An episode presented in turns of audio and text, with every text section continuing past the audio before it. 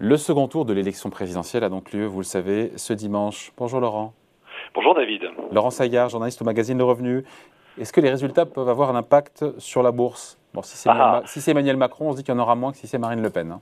Ah oui, alors euh, c'est vrai que je vais répondre à votre question qui est une question effectivement de, de, de court terme juste après l'élection, mais je suis quand même obligé pour pour euh, pour répondre, je suis obligé de prendre un petit peu de recul, David, par rapport à cette question, parce que c'est vrai que les, les, rapports de la bourse et de la politique, ils sont euh, parfois complexes, mais il faut, il y a le court terme, il y a le long terme, et c'est vrai que j'ai envie d'être un peu provocateur pour commencer en vous disant que finalement, de manière générale, euh, on pourrait dire au cours des quatre dernières décennies qu'il n'y a pas en fait vraiment d'impact fort à long terme euh, des grandes élections et de la bourse.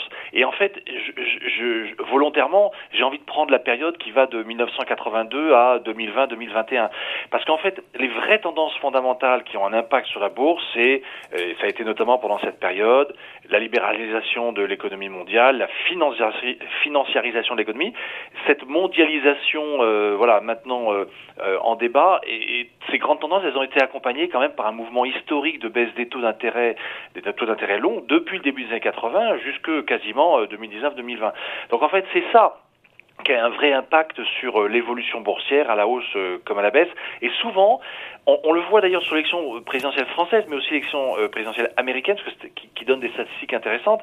On voit que les études en fait qui essayent de voir si finalement tel président a un impact ou pas sur l'évolution de la bourse dans les mois ou les années qui suivent, elles sont pas toujours pertinentes, elles aboutent elles n'aboutissent pas toujours à des conclusions vraiment convergentes, en tout cas pas celles qui étaient attendues, elles peuvent être sujettes à, à controverse, et au fond finalement on, observe que euh, c'est bien des, phénomènes beaucoup plus euh, globaux qui, euh, qui, ont, de l'influence, et, et, non pas vraiment la telle majorité politique à, tel moment, que ce soit d'ailleurs pour des sujets qu'on connaît bien, en France par exemple, ou, aux États-Unis avec l'effet Trump, on, on, a vu que ça se passait en, en gros jamais comme prévu. Donc juste pour avant de répondre à votre question, dire que voilà, rappelons à nos internautes, à nos auditeurs que là, ce qui est vraiment important, c'est les grands cycles économiques, c'est les décisions des grandes banques centrales, c'est l'évolution des profits des entreprises cotées, c'est tous les chocs exogènes qui ont rarement un rapport avec le résultat d'une élection, comme par exemple les grandes crises du type 11 euh, septembre 2001, la crise financière en 2008, euh, la crise de la dette grecque en 2011,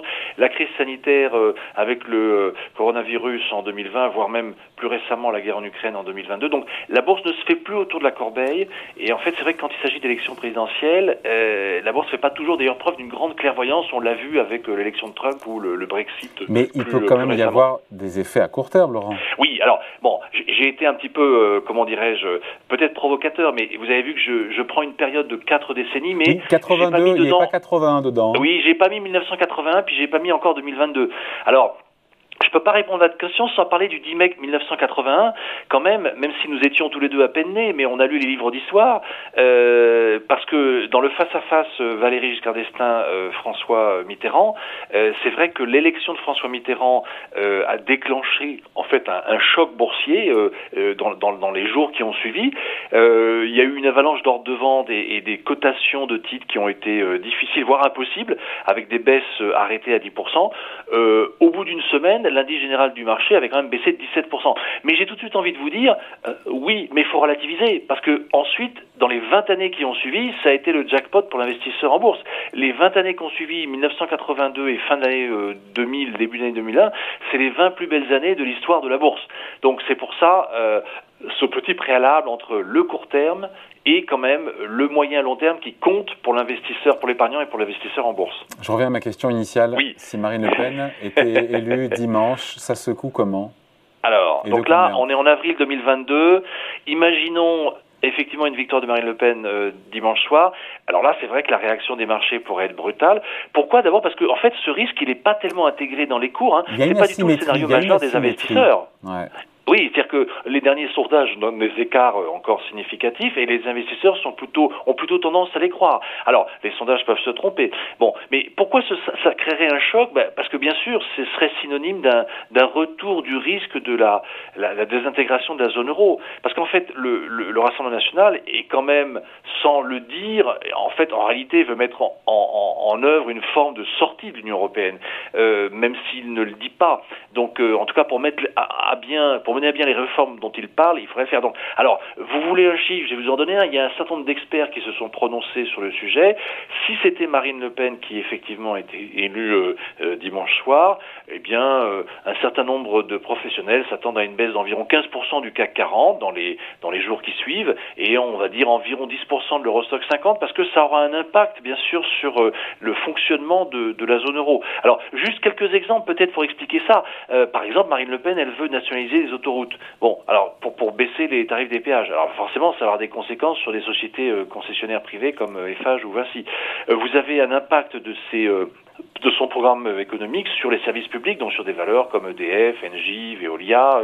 Les valeurs bancaires aussi, elles seraient fortement chahutées puisque s'il y a une forme, on va dire, allez, de Frexit, c'est-à-dire de, sortie partielle de l'Union européenne pour la France, euh, il y aura un impact. Et puis bien sûr, bah, toutes les sociétés endettées, parce que quand on parle d'une élection de Marine Le Pen, on dit tout de suite que les taux longs vont se tendre encore plus, ils vont, encore plus remonter que, ce qu'ils font actuellement. Et donc, bah, toutes les grandes sociétés de la côte euh, qui, euh, s'appuient sur un endettement important euh, vont, vont, vont en pâtir. Voilà. Bon, conclusion, Laurent. Bah, conclusion, c'est l'objet du grand dossier euh, fait par euh, notre directeur des rédactions euh, Gérard Blandin cette semaine. C'est la prudence s'impose plus que jamais en bourse. Hein, C'est-à-dire que c'est pas le moment d'ajouter du, plus de risques au portefeuille. Donc pour le moment, on bouge pas, on attend. Et surtout, en fait, quand on parle de prudence, c'est pas uniquement pour le 24 au soir, parce que le 24 au soir, on saura quel sera le futur locataire de l'Élysée, mais on ne saura pas encore quel sera le futur locataire de Matignon après législative. Et là, en fait, c'est vrai que les les études d'opinion montrent que, euh, en fait, le, les élections législatives des 12 et 19 juin pourraient peut-être, euh, alors d'abord ce sera vraiment les troisième et quatrième tours de la présidentielle, mais ils pourraient vraiment donner un résultat inattendu et pas forcément une majorité euh, absolue au candidat qui sera élu. On pourrait avoir plusieurs cas de figure parce que les, un certain nombre d'études montrent qu'en fait une grande, enfin une majorité en fait des électeurs, euh, en fait souhaitent pas que le, le candidat élu ait une majorité absolue comme ce fut le cas il y a cinq ans. Alors, on verra, mais il faut dans ce cas-là, c'est vrai que le vainqueur de l'élection, il pourrait être tenté de prendre une certaine distance avec les programmes, euh, c'est son programme électoral euh, initial, parce qu'en fait, il devra composer pour avoir une majorité. Est-ce que ce sera une majorité de gouvernement avec une coalition? Est-ce que ce sera une cohabitation? Euh, Il y a un certain nombre de questions qui se posent. Pour savoir comment la France ça, ça peut aussi avoir un impact. Ouais. Pour voir comment la France sera gouvernable. En attendant le troisième et quatrième tour. Il y a ce week-end et on va voir la, oui. la couverture. Donc un, absolument, donc un, un, formidable, un formidable dossier euh, écrit euh, euh, par notre directeur de rédaction lui-même, donc Gérard Blandin, sur euh, qui, qui, passe en revue en fait euh, le, programme économique des deux candidats, qui les met face à face et qui nous fait quelques petits rappels historiques euh, sur des grandes, des grands moments comme celui qu'on évoquait ensemble, celui du 10 mai 1981. Donc il met en perspective historique aussi. Puis on profite cette semaine de revenir un peu bon sur toutes les valeurs de la cote, mais aussi sur le euh, ben, sur comment investir dans l'or. Euh, euh, voilà, il y a plein de manières de le faire, donc on, on, on, revient aussi sur ce sujet à un moment où justement il y a de la volatilité, de l'incertitude. Euh, voilà, c'est le moment où les, les épargnants aiment bien se, se, se, reposer la question. À lire donc tranquillement ce week-end dans le magazine Le Revenu. Merci Laurent. Merci David. Salut.